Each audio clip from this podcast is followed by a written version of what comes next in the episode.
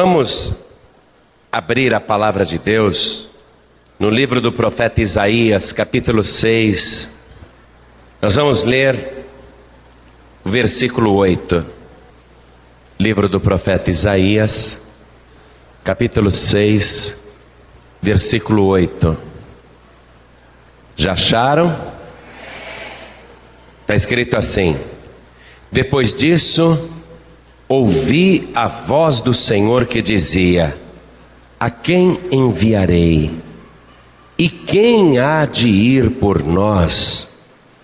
Então disse eu: Eis-me aqui, envia-me a mim. Eu vou ler de novo. O profeta Isaías diz que depois de uma coisa ali que aconteceu, ele ouviu a voz do Senhor que dizia: A quem enviarei? E quem há de ir por nós? Então disse eu: Eis-me aqui, envia-me a mim. Agora eu leio e cada pessoa que está comigo na sede da Paz e Vida do Rio de Janeiro repete em seguida. Vamos lá. Depois disso, ouvi a voz do Senhor que dizia: A quem enviarei? E quem há de ir por nós? Então disse eu: Eis-me aqui, envia-me a mim. Eis-me aqui, envia-me a mim. Eis-me aqui, envia-me a mim. Você gostaria de falar isso para Deus? Quem gostaria? Oh glória!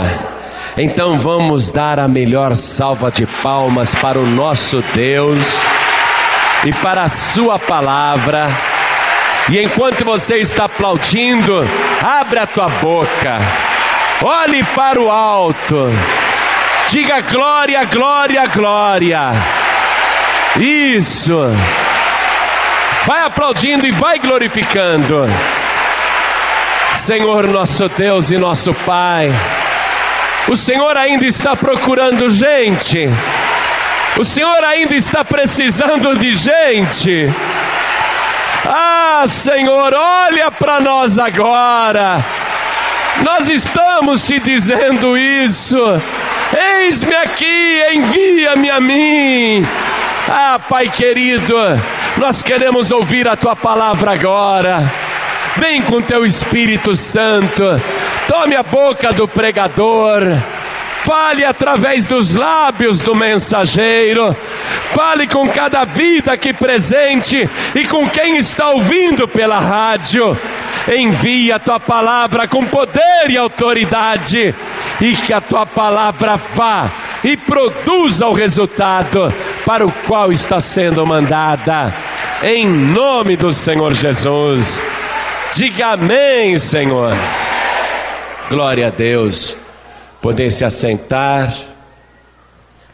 Nós estamos vendo se cumprir aqui nesta igreja do Rio de Janeiro, que graças a Deus é uma igreja abençoada.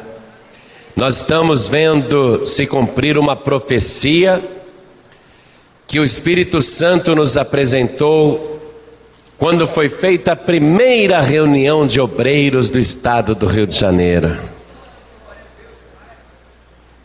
E aquele pouquinho só de gente. E em São Paulo, quando tem reunião geral de obreiro, o pessoal disputa lugar assim, como se fosse ouro.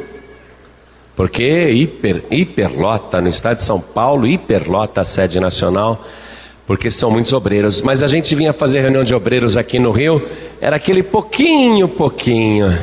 E o Espírito Santo falou que um dia essa igreja tão grande estaria cheio de homens e mulheres trabalhando para o Senhor Jesus, de obreiros de Deus, de pessoas que responderam o seu chamado.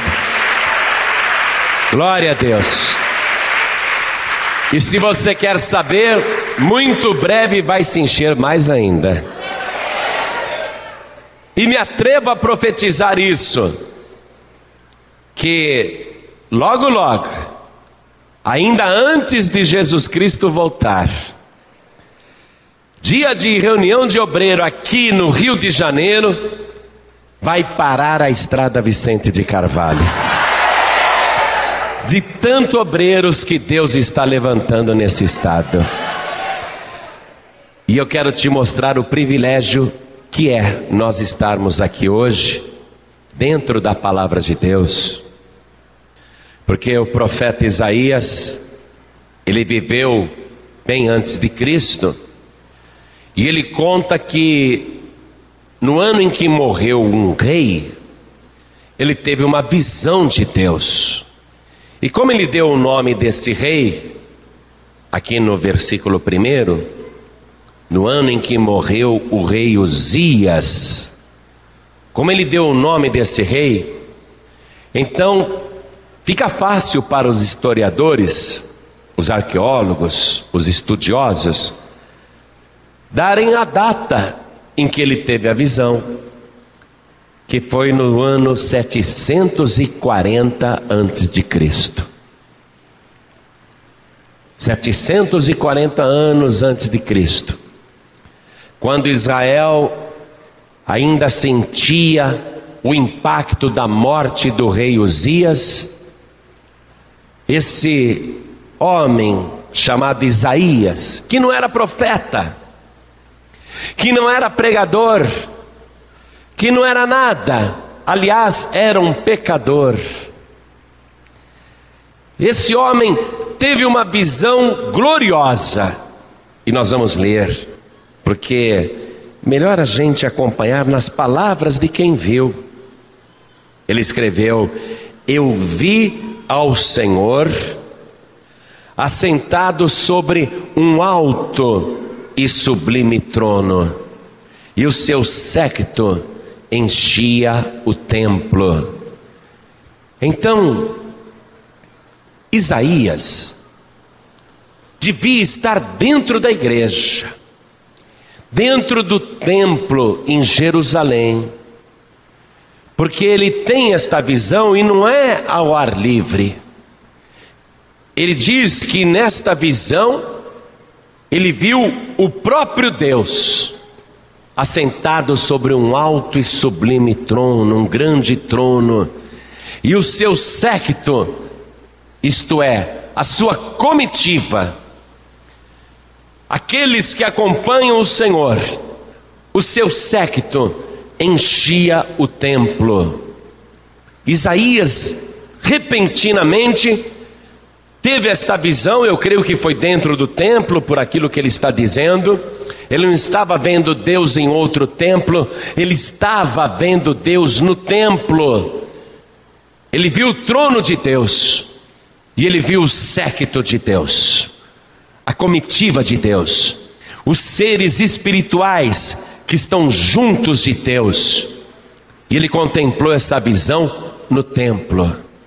Daí a importância da pessoa vir para a igreja, da pessoa estar na casa do Senhor, da pessoa ver as coisas na casa do Senhor. Porque aqui é muito mais fácil ver as coisas do que lá fora no mundo. Pela simples razão que o Senhor Jesus prometeu: onde estiverem dois ou três reunidos em meu nome, aí estou eu presente no meio deles. Então, verdadeiramente, o mesmo Senhor que Isaías viu naquela visão gloriosa, aquele mesmo Senhor está aqui, com certeza, com certeza. Só que Isaías viu, ele viu o trono, ele viu o Senhor, e ele viu todos os que acompanham o Senhor, ele viu seres celestiais, e enchiam o templo.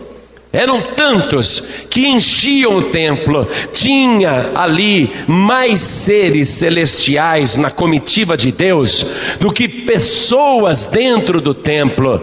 Se você agora, meu amado, minha amada, tivesse os olhos abertos, como Isaías teve naquele momento, com certeza você iria contemplar a formosura do Senhor e uma quantidade imensa de anjos, arcanjos, querubins e serafins voando neste lugar para todos os lados, numa quantidade muito maior do que pessoas que tem aqui dentro.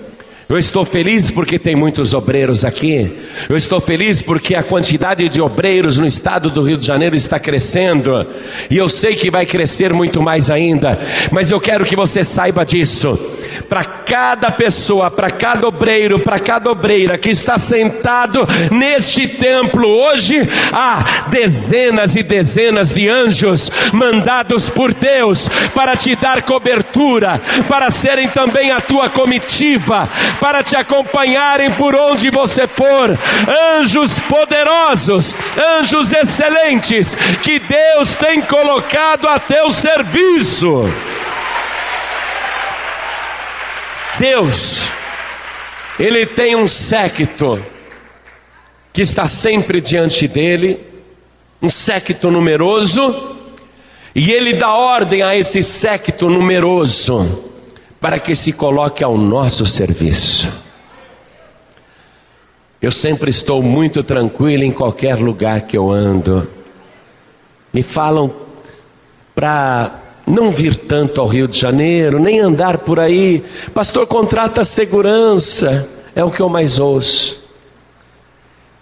E eu, francamente, não vejo sentido em contratar seguranças para ir num carro na frente, num carro atrás, porque se eles forem seguranças, eles vão ter que andar armado, concorda? Você já pensou eu andar com homens armados do meu lado? Não vou criticar os pastores que andam com seguranças, porque tem pastores importantíssimos no Brasil e eles estão com seguranças armados. Mas eu não me vejo, francamente, eu não me vejo andando com nenhum tipo de segurança e nem um segurança desarmado. Pastor, vai com esse aqui. É grandão, sabe judô, karatê, artes marciais, fez curso de defesa em Israel. Vai, anda junto com ele. Poxa, ele pode até andar comigo para eu pregar a palavra de Deus para ele, para fazer dele um discípulo, para fazer dele um pregador, mas eu não preciso de homens armados à minha volta, porque eu sei que Deus, o tempo todo, Ele diz ao seu séquito: guarde, proteja, livre, conduza, remova as barreiras. Eu sei que do mesmo modo Deus faz com você. Alguém ter medo da noite é normal quando a gente é do mundo. Quando a gente é do mundo, ah, eu não posso chegar tarde aonde eu moro porque lá é muito perigoso. Quando a gente é do mundo, a gente tem esse medo. Mas depois, depois a gente perde totalmente esse medo. Esse medo desaparece. Aliás, você se torna uma pessoa não valente, mas você se torna uma pessoa segura, tranquila. Quem é que pode tirar a tua vida, hein? Ninguém pode tirar a tua vida. O diabo ele pode até destruir o teu corpo, mas a tua vida está guardada nas mãos do Senhor estando nesta terra ou estando em outro lugar, você continua sendo de Deus. Essa é, é a nossa segurança hoje. E saber que o séquito do Senhor enche esse templo. E nesse exato momento, há anjos de Deus recebendo ordens a teu respeito. Está escrito no Salmo de número 91: porque aos seus anjos dará ordem a teu respeito, para que te guardem todos os teus caminhos. O Senhor é contigo. E olha a categoria de anjos que forma o séquito, a comitiva de Deus. Versículo 2: Os serafins estavam acima dele Cada um tinha seis asas, com duas cobriam o rosto, e com duas cobriam os pés, e com duas voavam. Aí nós ficamos sabendo que os serafins são seres que têm asas, no caso, seis asas, ficamos sabendo também que eles têm rosto, e ficamos sabendo que eles voam. É, porque se não voasse, para que, que teria asa? E veja que eles estão acima do trono, que coisa impressionante isso. Eu vi o Senhor assentado sobre um alto e sublime trono, e o seu séquito enchia o templo. Os serafins estavam acima dele. Que coisa! Olha só. Serafins voando em torno de Deus, sobre a cabeça de Deus, como se fossem bentivis, como se fossem é, beija-flores, como se fossem canários, passarinhos ali, serafins. E esta palavra serafim é o plural da palavra hebraica seraf. Quer anotar isso? Seraf com PH. E essa palavra hebraica seraf quer dizer aquilo que queima e que se purifica com o fogo. Aquilo que queima e que se purifica com o fogo. Teologicamente, são anjos da primeira hierarquia. É a categoria mais elevada de anjos. E esses anjos, esses seraf, os serafins, eles que são anjos ardentes, eles queimam e não se consomem, eles se purificam com o fogo. Eles são como bolas de fogo que ficam assim voando acima do trono de Deus.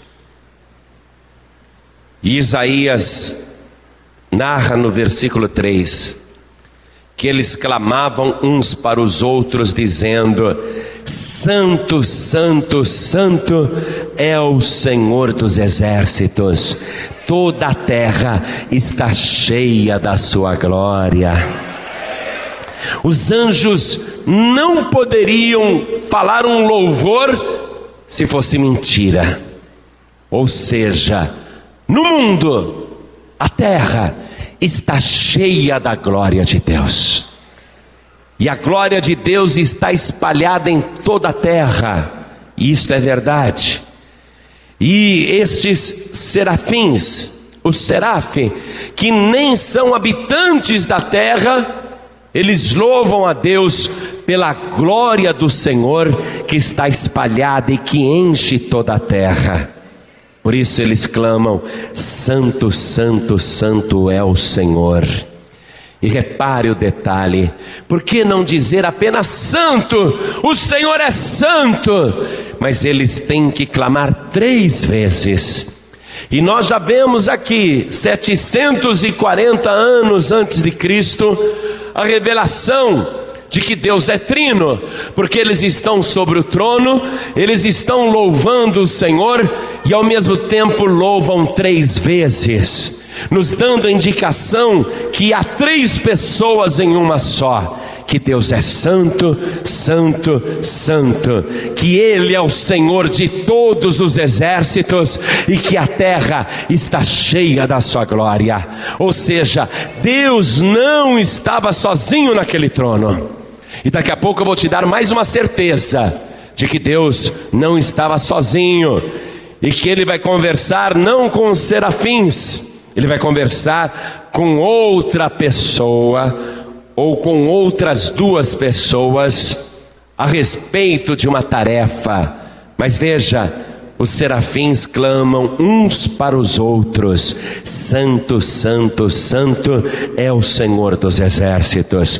Eles não estão apenas clamando, clamando para o céu, eles não estão clamando para o trono, eles não estão olhando para Deus e dizendo Santo, Santo, Santo, mas eles clamavam uns para os outros, como quem comenta, como quem diz, como quem está maravilhado. É como se alguém ouvisse uma coisa gloriosa e tivesse que comentar com alguém, e os serafins estão clamando e comentando uns para os outros: Santo, Santo, Santo é o Senhor dos exércitos. Um está contando para o outro que o Senhor é Santo, Santo, Santo, Santo é o Senhor dos exércitos. Eles estão comentando que a glória de Deus enche toda a terra. Eles estão comentando entre eles: Santo, Santo, Santo é o Senhor dos exércitos. Clame para a pessoa que está ao teu lado. Abra tua boca, clame para ela: Santo, Santo, Santo é o Senhor dos exércitos. A terra está cheia da sua glória. Agora, para a pessoa do outro lado, clama também para ela: clama, Santo, Santo, Santo é o Senhor dos exércitos. A terra está cheia da sua glória. E é isso que faz o louvor fluir. Quando uma pessoa testifica com outra: Santo, Santo, Santo é o Senhor dos exércitos, a terra está cheia da sua glória.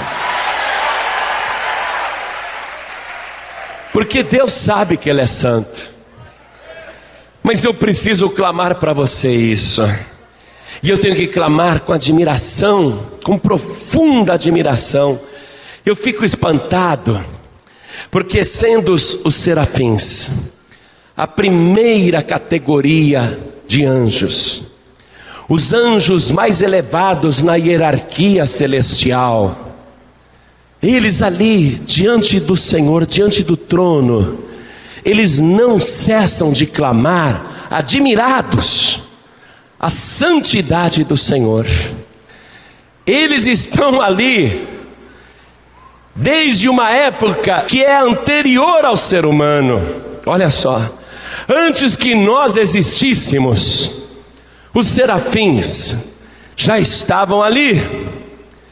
E apesar desses milhões, bilhões, trilhões de anos que eu não sei te dizer, eu não sei há quantos trilhões de anos eles vivem.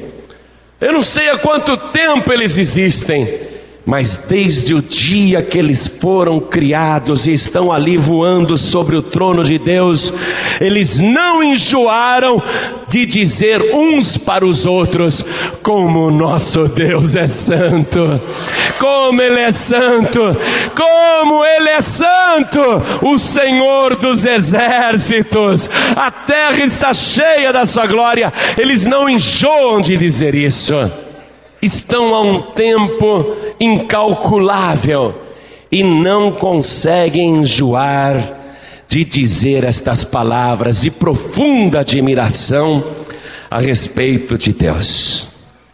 Coisa linda, excelente, coisa maravilhosa. E quando eles clamavam, amados, diz o versículo 4: os umbrais das portas se moveram, com a voz do que clamava, e a casa se encheu de fumaça. Você vê, Isaías está tendo a visão da glória de Deus. Ele sente os umbrais se moverem, aquelas portas construídas para nunca caírem, com batentes firmes, grossos, os umbrais, que são aquelas traves laterais que ficam na porta, as ombreiras, se abalaram, tremeram, por causa de todo aquele poder e por causa da palavra daquele que falava. Em Atos dos Apóstolos, capítulo 4, versículo 24, nós temos um fato ocorrido mais recentemente que fala que a igreja, vendo a perseguição que estava acontecendo naquele momento, a igreja se pôs a orar ao mesmo Deus. Vamos ler Atos 4, 24. E ouvindo eles isto, unânimes levantaram a voz a Deus e disseram: Senhor, Tu és o que fizeste o céu e a terra e o mar e tudo o que neles há. Que disseste pela boca de Davi teu servo, por que bramaram as gentes e os povos pensaram coisas vãs? Levantaram-se os reis da terra e os príncipes se ajuntaram a uma contra o Senhor e contra o seu ungido, porque verdadeiramente contra o teu santo filho Jesus, que tu ungiste, se ajuntaram não só Herodes, mas Pôncio Pilatos, com os gentios e o povo de Israel para fazerem tudo o que a tua mão e o teu conselho tinham anteriormente determinado que se havia de fazer. Agora, pois, ó Senhor, olha para as suas ameaças e concede aos teus servos que falem com toda a ousadia a tua palavra, enquanto estendes a tua mão para curar e para que se façam sinais e prodígios pelo nome do teu santo filho Jesus.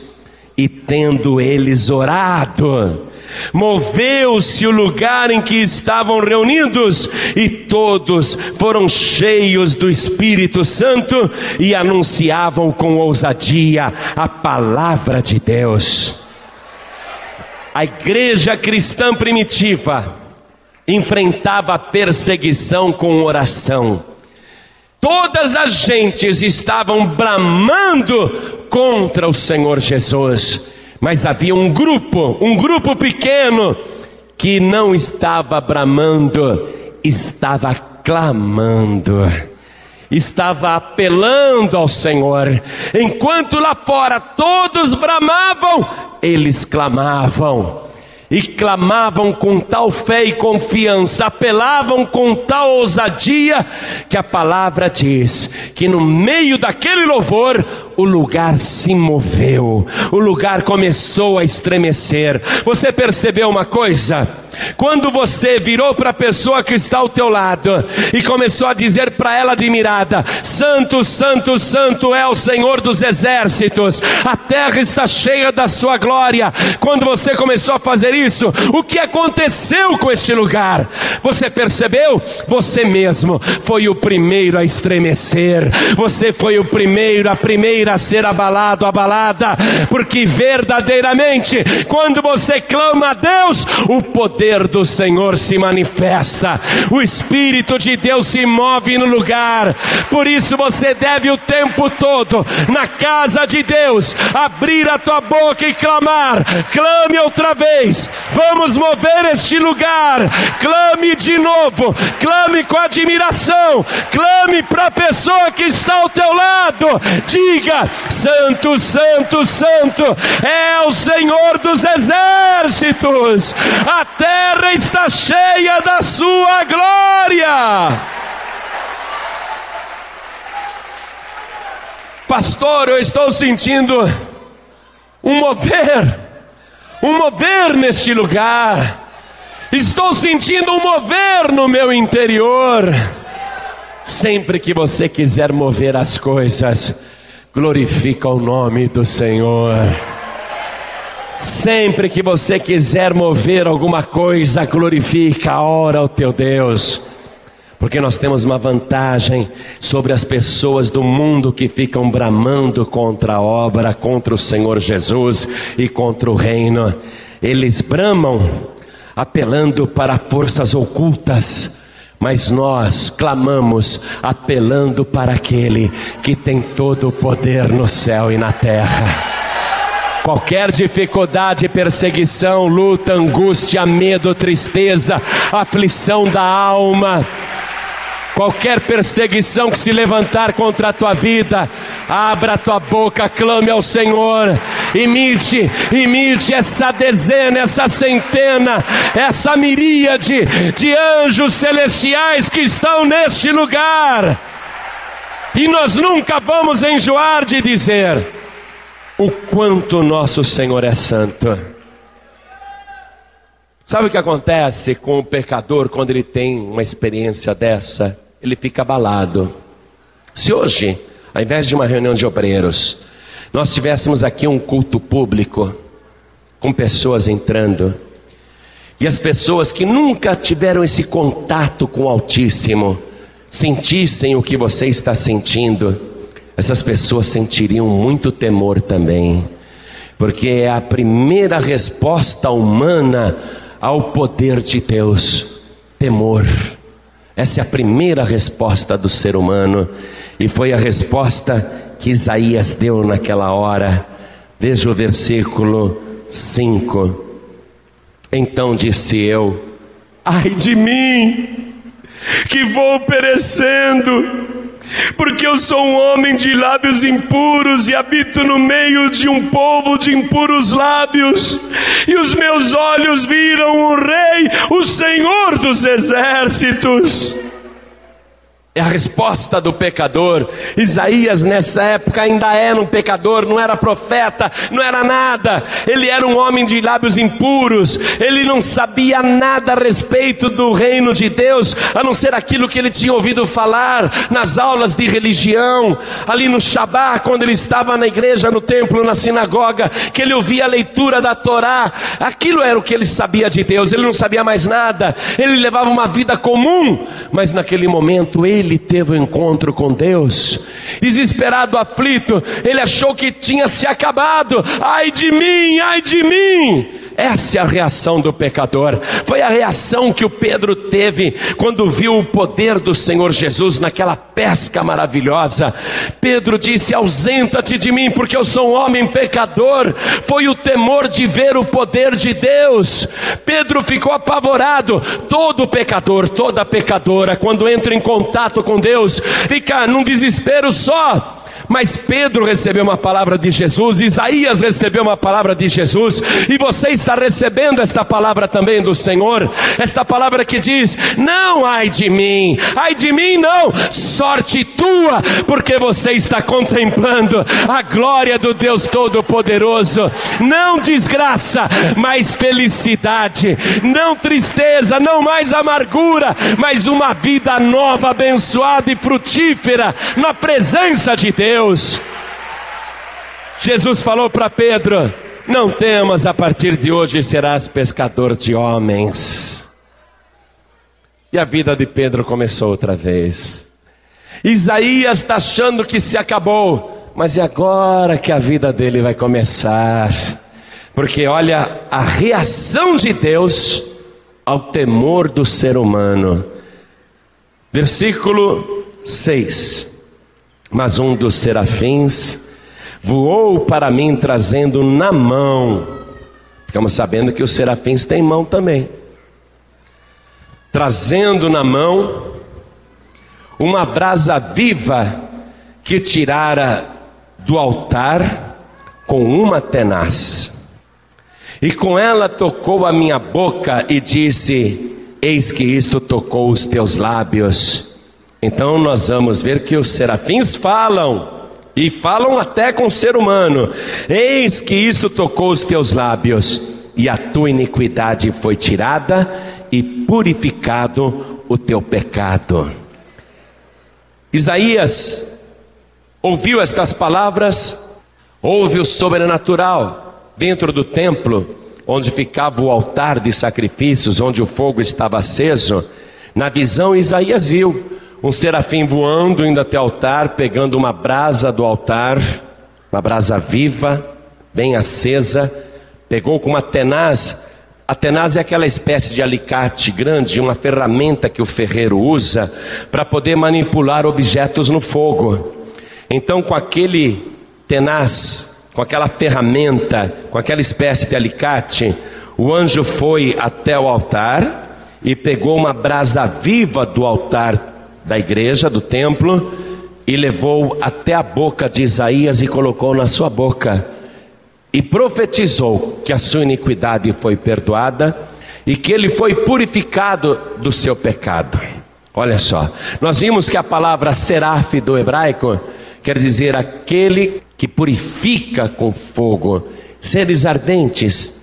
Mas veja, Isaías teve esse privilégio porque Deus deu ordem a um serafim: pegue a brasa, coloque na boca deste homem, para que a sua iniquidade seja perdoada, para que o seu pecado seja purificado. E diga isso para ele. E o serafim foi e falou.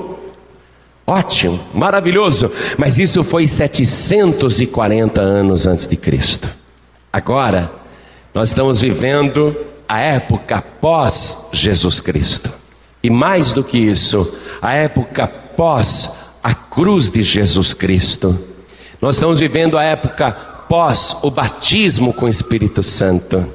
Então nós estamos vivendo uma época que teologicamente chamam de a época da graça. Nós estamos vivendo um tempo novo. Estamos vivendo um tempo muito melhor do que o tempo de Isaías. Porque para uma pessoa naquela época ser purificada precisava de algo sobrenatural, algo como foi feito aqui com Isaías algo que ele cresce, ele ouviu a palavra para crer, ele tinha que crer que na hora em que o seu lábio foi tocado, a sua iniquidade foi tirada e purificado o teu pecado. Ele teve que acreditar naquilo. Mas hoje nós não estamos mais vivendo esta época, porque nós temos coisas muito melhores. Os serafins são criaturas excelentes, maravilhosas, glória a Deus. Vamos contemplá-las muito, muito mesmo por toda a eternidade. Mas hoje nós não estamos mais na expectativa dos serafins. E nem precisamos que um serafim pegue uma ferramenta de ferreiro pegue uma brasa no altar e venha colocar na nossa boca para dizer: Olha, a tua iniquidade foi tirada e o teu pecado foi purificado. Hoje nós temos algo muito melhor, também alguém que purifica com fogo, porque João Batista falou dele o seguinte: Eu, em verdade, vos batizo com água para arrependimento, mas aquele que vem depois de mim é mais poderoso do que eu, cujas sandálias eu não sou digno de carregar, ele vos batizará com Espírito Santo e com fogo. Então, nós temos aqui não a presença do serafim, mas a presença do próprio Espírito Santo de Deus.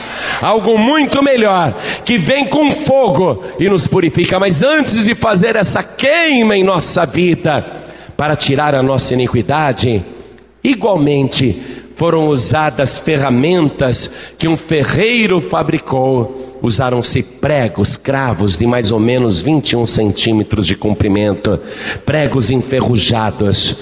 O serafim de Isaías pegou só com uma mão, mas aquele que morreu na cruz, ele passou a ferramenta do ferreiro nas duas mãos e nos dois pés e também no seu lado.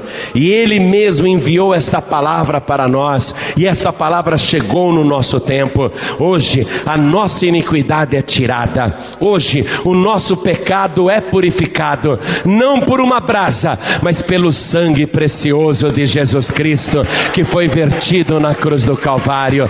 E ele mesmo vem e nos batiza com o Espírito Santo e com fogo. Ele não manda um serafim nos purificar.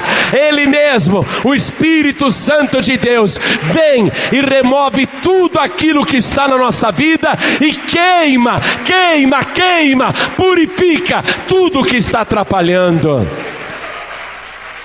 É uma nova chamada profética. O que Isaías tem é bom, e olha que ele foi o profeta mais evangélico do Antigo Testamento. Isaías foi o profeta que mais falou a respeito de Jesus Cristo no Antigo Testamento. Veja, mas o que que Isaías tem? Um serafim. O que que Isaías tem? Uma tenaz. O que que Isaías tem? Uma brasa do altar. E nós? O que, que nós temos? Nós temos o Senhor Jesus, o Filho de Deus, aquele que morreu na cruz do Calvário para tirar todos os nossos pecados. E por que nós o temos? Porque ele foi morto, mas ressuscitou no terceiro dia. E por que, que nós temos mais do que Isaías? Porque ele mesmo nos batiza com o Espírito Santo e com fogo e faz de cada um de nós um profeta do Deus Altíssimo. Nós temos muito mais do que Isaías. Nosso ministério, e estou dizendo isso de cada um de nós, nosso ministério é muito maior do que o de Isaías. Agora repare uma coisa, versículo 8, que foi o que nós lemos no início. Depois disso, ouvi a voz do Senhor que dizia: A quem enviarei? E quem há de ir por nós? Repare uma coisa: depois disso, depois disso o que? Depois que a iniquidade foi tirada e depois que o pecado foi purificado. Depois disso, foi que ele ouviu a voz de Deus, e veja, falando no plural, Ouvi a voz do Senhor que dizia: A quem enviarei e quem há de ir por nós? Ele não está falando com serafins. Serafins já haviam louvado Santo, Santo, Santo, indicando três pessoas naquele trono. E agora ele fala no plural. Ele, o Senhor, a quem enviarei? Porque é Ele que envia, você sabe. Jesus Cristo, depois de ressuscitado, ele disse: Ide por todo o mundo e pregai o Evangelho a toda criatura. Então é Ele que envia, mas Ele diz aqui: A quem enviarei e quem há de ir por nós? Ele está conversando com o Pai, ele está conversando com o Espírito Santo, ele está conversando ali no trono, não está batendo papo com serafins, não. Serafins não estão envolvidos na nossa salvação e nem na conversão de ninguém. Eles são criaturas adoradoras, poderosas, maravilhosas, mas são criaturas adoradoras. São criaturas que assistem diante do trono de Deus, só agem em nosso favor quando são mandadas, não atendem pedidos humanos, só quando são ordenados é que agem. Os seres celestiais são assim: anjos, arcanjos, querubins e serafins. Eles não agem de livre e espontânea vontade, só agem em favor do pecador, da pecadora, e só agem para que uma pessoa seja beneficiada e até conduzida à salvação quando recebe ordem de Deus. Mas eles não estão diretamente interessados no plano de redenção, e é por isso que o próprio Senhor pergunta: A quem enviarei? E quem há de ir por nós? Quem realmente está interessado na redenção humana é o próprio Deus. Deus não pode vir pessoalmente fazer certas coisas, ele precisa de pessoas que façam isso. E a nenhum anjo foi dado o privilégio de se pregar o Evangelho, a nenhum anjo. Cornélio orou, jejuou, apareceu um anjo diante dele. Ah, que visão gloriosa, um anjo de Deus. O anjo disse: Manda buscar Pedro, e ele te falará o que deves fazer. Que custava para o anjo dizer: Olha, Cornélio, Deus ouviu a tua oração, viu o teu jejum e as tuas esmolas, por isso eu vim aqui enviado para te dizer que só Jesus Cristo salva, que só Jesus Cristo é o Filho de Deus, que ele morreu, mas que ele ressuscitou, que ele está à direita do Pai, que ele é o Senhor, que breve ele vai voltar e você precisa se arrepender dos seus pecados e você precisa se batizar nas águas. Que custava o anjo já ter falado tudo para o Cornélio, mas ele não pôde, porque nenhum anjo nenhum arcanjo, nenhum querubim, nenhum serafim recebeu tal ordem de Deus. E o Senhor diz aqui, ó, ele diz aqui: a quem enviarei e quem há de ir por nós? Por que, que Deus não falou naquela hora?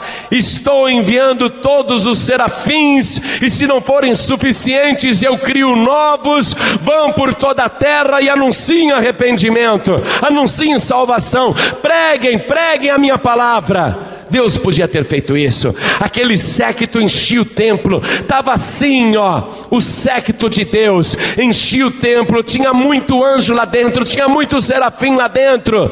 Por que, que os próprios serafins não receberam ordem? Deus, Deus, naquela hora, numa solidão, compartilhando um sentimento humano, ele diz: A quem enviarei? A quem há de ir por nós? Como se ele não tivesse todos aqueles anjos, aqueles serafins ele diz: A quem enviarei? E quem há de ir por nós? Deus mesmo não pode vir, os serafins não podem ser enviados. Deus, Deus, ele pergunta isso, e essa pergunta continua: A quem enviarei? E a quem há de ir por nós? O anjo não pôde dizer nada a Cornélio. A única coisa que o anjo pôde dizer foi: manda buscar o Pedro, que ele vai te falar o que você tem que fazer. Quando Pedro chegou na casa de Cornélio, Pedro disse: Pois não, por que você me chamou? Cornélio disse: Eu não sei, mandaram te chamar. Um anjo que apareceu mandou você vir aqui. O que, que você tem a dizer? Pode falar, estamos prontos para ouvir. E Pedro não sabia nada, ele não tinha nenhum sermão preparado, ele não tinha uma mensagem para pregar. E Pedro falou a única coisa que ele sabia. Ele abriu a boca dizendo: A única coisa que eu sei é que Jesus Cristo é o Filho de Deus, que ele veio a este mundo, viveu como homem, sem nenhum pecado, e que ele morreu na cruz do Calvário como um cordeiro mudo, e que ele foi sepultado, e no terceiro dia ressuscitou dos mortos e está vivo para todo sempre, e Ele é o juiz dos vivos e dos mortos. Uma mensagem principal: Deus procura pessoas para pregar a mensagem. É irônico, não é? Com tantos e tantos seres celestiais perfeitos que Deus tem, com tantos anjos poderosos que ele tem, e se precisar, ele cria mais. Com o céu povoado daquela maneira, e nenhum anjo pode ser pregador, nenhum arcanjo pode anunciar a palavra de Deus. Nenhum querubim pode se apresentar à humanidade para pregar arrependimento. Nenhum dos serafins seria maravilhoso, hein? Os anjos pregando o evangelho seria tão fácil. Imagina o impacto. Ah, se eu pudesse falar para Deus, Deus, manda agora um serafim, e ele não precisa nem de microfone, porque ele tem uma voz poderosa. Ele vai falar aqui, vai ser uma maravilha. O Rio de Janeiro inteiro se converte. Mas Deus não pode e não quer mandar nenhum. Ele fica fazendo essa pergunta solitária, como se não tivesse ninguém. A quem enviarei? E quem há de ir por nós? Quem? Quem há de ir por nós? Eu quero que você anote o nome de quatro pessoas que estão na terra. Você tem aí como anotar? Os nomes de quatro pessoas que estão na terra. Anote aí. Todo mundo. A segunda pessoa Alguém? A terceira pessoa, qualquer um. E a quarta pessoa, ninguém. Essas quatro pessoas, anote os nomes delas. Porque havia uma obra maravilhosa para ser feita na terra uma obra grandiosa, sublime, maravilhosa, uma obra excelente. E todo mundo, essa primeira pessoa aí, e todo mundo tinha certeza que alguém faria. Todo mundo tinha certeza que alguém faria. A primeira e a segunda pessoa, todo mundo tinha certeza que alguém faria. Só que o qualquer um, o qualquer um, poderia ter feito, mas ninguém fez. Qualquer um poderia ter feito, aquela terceira pessoa lá, ó. qualquer um poderia ter feito, mas ninguém fez. Essas quatro pessoas estão aí no mundo, mas Deus não está procurando nem todo mundo, nem alguém, nem qualquer um e nem ninguém. Deus está procurando quem? Então anote, eu sou a quinta pessoa, anote. Quem? Quem? Ele está procurando quem? Ele não vai confiar a obra para todo mundo, para alguém, para qualquer um, para ninguém, porque todo mundo tem certeza que alguém faria, não é? Qualquer um poderia ter feito, mas ninguém fez. Por quê? Ninguém nunca imaginou que alguém deixaria de fazê-lo, já que era uma coisa que qualquer um poderia fazer. No fim, todo mundo culpou alguém, porque ninguém fez o que qualquer um poderia ter feito. Pois é, ninguém fez o que qualquer um poderia ter feito. Então Deus não quer essas pessoas. Deus quer quem? Essa é a pergunta. Quem? Vamos comigo no Salmo de número 65, versículo 4. Salmo 65, verso 4. Diz assim: Bem-aventurado aquele a quem tu escolhes e fazes chegar a ti, para que habite em teus átrios. Nós seremos satisfeitos da bondade da tua casa e do teu santo templo. Deus quer este tipo de gente aqui, ó. Aquele a quem ele escolhe. Quem é esta pessoa que fica satisfeita, muito feliz de habitar nos seus átrios?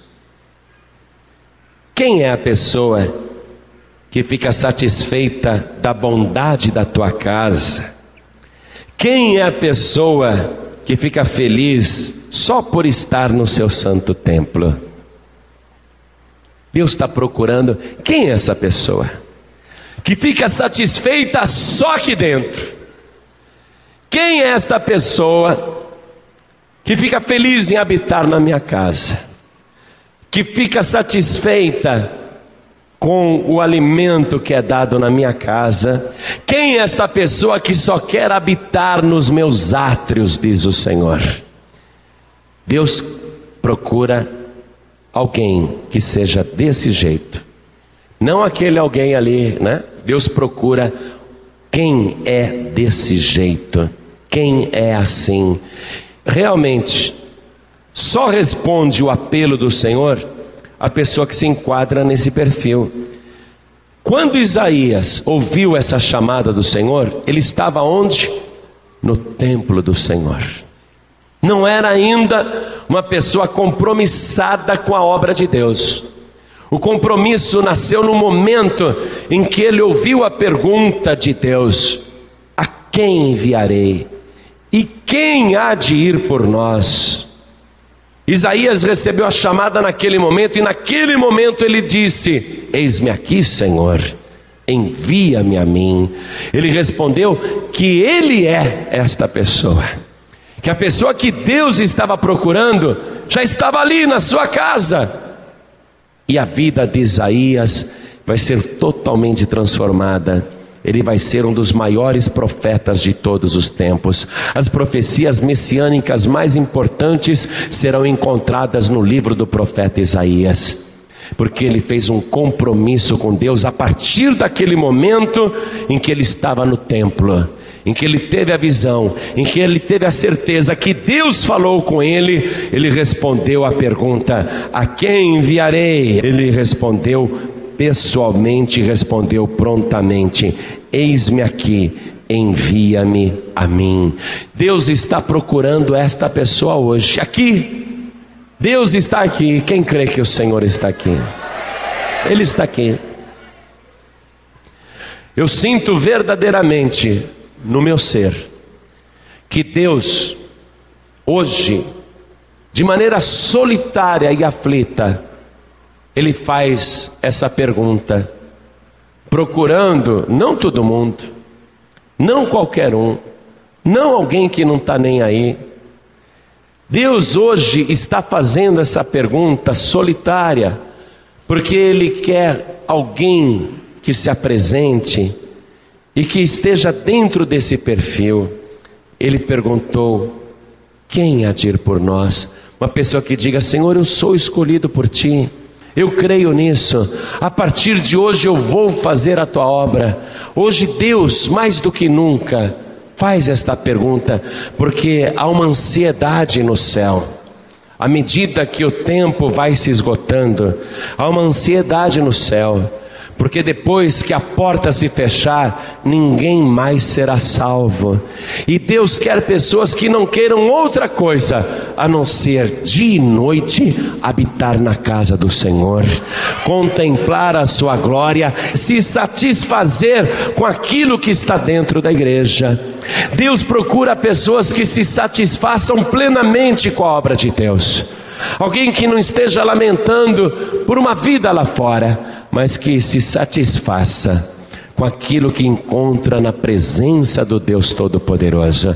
E Deus quer esta pessoa, porque Ele não pode ir, com a sua santidade, Ele não pode ir, e Ele não pode mandar seres celestiais. Haverá um dia, haverá um dia, durante a grande tribulação, que um anjo vai percorrer a terra pregando o Evangelho eterno, está escrito em Apocalipse. A vez do anjo pregar vai chegar, vai ser um breve período durante a grande tribulação, mas agora, nessa época que nós estamos vivendo, Deus pergunta: quem há de ir por nós? A quem eu enviarei? Neste momento, Deus quer uma resposta porque Ele está procurando, quem sabe é você, quem sabe é você, Ele está procurando quem vai, quem está disposto, quem está disposta, fique de pé no seu lugar. Há um trabalho muito grande para ser feito. Todo mundo tinha certeza que alguém faria. Qualquer um poderia tê-lo feito, mas ninguém fez. Ninguém nunca imaginou que alguém deixaria de fazê-lo, já que era uma coisa que qualquer um poderia fazer. No fim, todo mundo culpou alguém porque ninguém fez o que qualquer um poderia ter feito. Talvez você pense, ah, o pastor João Ribe já está fazendo, os pastores da paz e vida já estão fazendo, eu não preciso fazer porque já tem alguém fazendo. E pode ser que todo mundo esteja pensando que alguém está fazendo, só que não tem ninguém fazendo. Essa que é a verdade.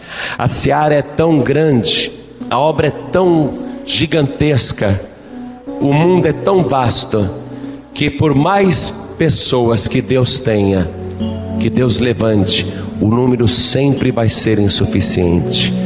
E o Senhor sempre vai estar fazendo essa pergunta, como se Ele estivesse sozinho no universo, como se Ele não tivesse ninguém. É verdade. Deus ele faz essa pergunta: quem há de ir por nós? Veja o privilégio, ir em nome do Senhor, agir em nome do Senhor dos Exércitos, do verdadeiro Rei agir em nome do Senhor nesse mundo, poder se apresentar em qualquer lugar e falar com a autoridade do Espírito Santo para as pessoas se converterem. Deus não vai dar esta tarefa para nenhum anjo, para nenhuma criatura espiritual. Esse negócio de espíritos que passam mensagens para os seres humanos aqui na terra, isso não é de Deus, porque os espíritos que estão a serviço de Deus, os anjos, eles não pregam, eles são proibidos de pregarem, só irão pregar na grande tribulação. Agora Deus está procurando homens, pode ser até um homem falho, pode ser até uma mulher falha, e tem que ser. Porque Deus não deu essa tarefa para anjos perfeitos. Deus dá esta tarefa para homens e mulheres que têm fraquezas, que são falhos, que erram também. Porque tem que ser uma comunicação de seres humanos para seres humanos. O Senhor Jesus mesmo se fez humano para poder falar com os seres humanos para compartilhar as ansiedades humanas, para poder falar direto ao coração humano. Com todos os teus defeitos e fraquezas, acredite, você tem o perfil perfeito para a obra de Deus. com todos os seus questionamentos interiores, você é a pessoa perfeita para fazer a obra de Deus, porque vai ser um ser humano perfeito falando com outros seres humanos perfeitos. E o que quer dizer um ser humano perfeito? É o ser humano falho, fraco, limitado. É a pessoas assim que Deus confiou esse grande privilégio. Às vezes a pessoa fica dizendo: Ah, eu não tenho capacidade, eu sou muito pequenininha, ah, eu tenho muitos problemas, ah, eu não posso, ah, eu não tenho tanto preparo assim. Mas Deus preparou você neste mundo para ouvir este apelo, este apelo direto do próprio Deus: A quem enviarei? E quem há de ir por nós? Deus preparou você com todas as suas limitações, para ganhar almas, para falar com pessoas. Eu conheço uma pessoa em Fortaleza que não tem estudo nenhum, mas já ganhou quase toda a sua parentela para Jesus, trazendo na igreja. Eu conheço um outro homem em São Paulo que há três anos atrás ele foi o primeiro a se converter. Ele é do Nordeste também, mora em São Paulo. Ele foi o primeiro a se converter. Agora, ele já trouxe da família dele mais de 50 pessoas para a igreja. Ele falou, pastor, só falta alguns para se batizarem. Eu estou trazendo todo mundo. Toda a minha família está aqui congregando na sede nacional. Você vê um homem, um homem que não é um teólogo, não fez seminário, nada, mas ele está dando frutos, enchendo o templo de Deus de dar o seu testemunho, de falar, de dizer: Eu tenho que fazer essa obra. A salvação da minha parentela e das pessoas à minha volta depende de mim. Hoje, não um serafim com uma tenaz e uma brasa, não, mas hoje o próprio Senhor Jesus, com seu sangue precioso, vai te encher do Espírito Santo, vai fazer você sentir o fogo de Deus para fazer esta obra gloriosa. Tudo que Ele quer ouvir da tua boca é isto: Eis-me aqui, Senhor, envia-me a mim. Ele quer ouvir dos teus lábios esta palavra, esta resposta. Responda para Ele. Nós vamos levantar um clamor agora. E nós vamos começar este clamor exaltando o Senhor, como faziam os serafins. E na medida em que nós começarmos a fazer este louvor, a levantar este louvor, esse lugar vai se mover para a glória de Deus. O poder de Deus vai mover a tua vida também. E quando você estiver sentindo este grande poder, você vai clamar ao Senhor dizendo: Eis-me aqui, envia-me a mim. Então começa, igual serafins, que admirados não se cansam de contemplar a santidade de Deus e tem que comentar uns para os outros: Santo, Santo, Santo é o Senhor dos exércitos, toda a terra está cheia da sua glória. Clama, clama, clama, clama, clama, levanta um grande clamor. Faz isso clamando para a pessoa ao teu lado. Isso vai mover o poder de Deus. Faz isso, clama para esta pessoa do teu lado. Vira para outra pessoa do teu lado e clama para ela isto, porque isso vai mover o poder de Deus na tua vida. Oh, glória! Pai querido, Deus amado, nós sabemos que o Senhor é santo, e não apenas santo, mas santo, santo, santo, e que o Senhor é o comandante dos exércitos, o Senhor é o general supremo de todas as milícias celestiais. E nós estamos também no teu exército. E é por isso que nós clamamos: Santo, Santo, Santo é o Senhor dos exércitos. E nós sabemos que a terra está cheia da tua glória. E ainda que a terra esteja cheia da tua glória, o Senhor continua perguntando: a quem enviarei? E quem há de ir por nós? Ah, meu Pai, a tua glória não fala sozinha. A tua glória só fala quando é através dos nossos lábios. Oh, glória! A terra está cheia da tua glória, mas ela só aparece quando esta pessoa responde: Eis-me aqui, Senhor, envia-me a mim. Aí a tua glória aparece através desta vida. Oh, glória! Ore calamassuri mixia. Ei, lamassuri andalas. Oh, glória! Santo, Santo, Santo é o Senhor dos exércitos. A terra está cheia da tua glória, mas a tua glória só se manifesta através dos nossos lábios. Eila Massuri Mishia. Elia Massuri Andalas. É como se a tua glória repousasse na terra e estivesse ali em repouso, esperando o homem de Deus, esperando a mulher de Deus chegar e dizer: Santo, Santo, Santo é o Senhor dos exércitos. Aí a tua glória desperta e a terra se move, e a nossa vida se move, e a tua glória, a tua glória se manifesta aos homens na terra. Pai querido, há pessoas que já estão dizendo: Eis-me aqui, Senhor, envia-me a mim.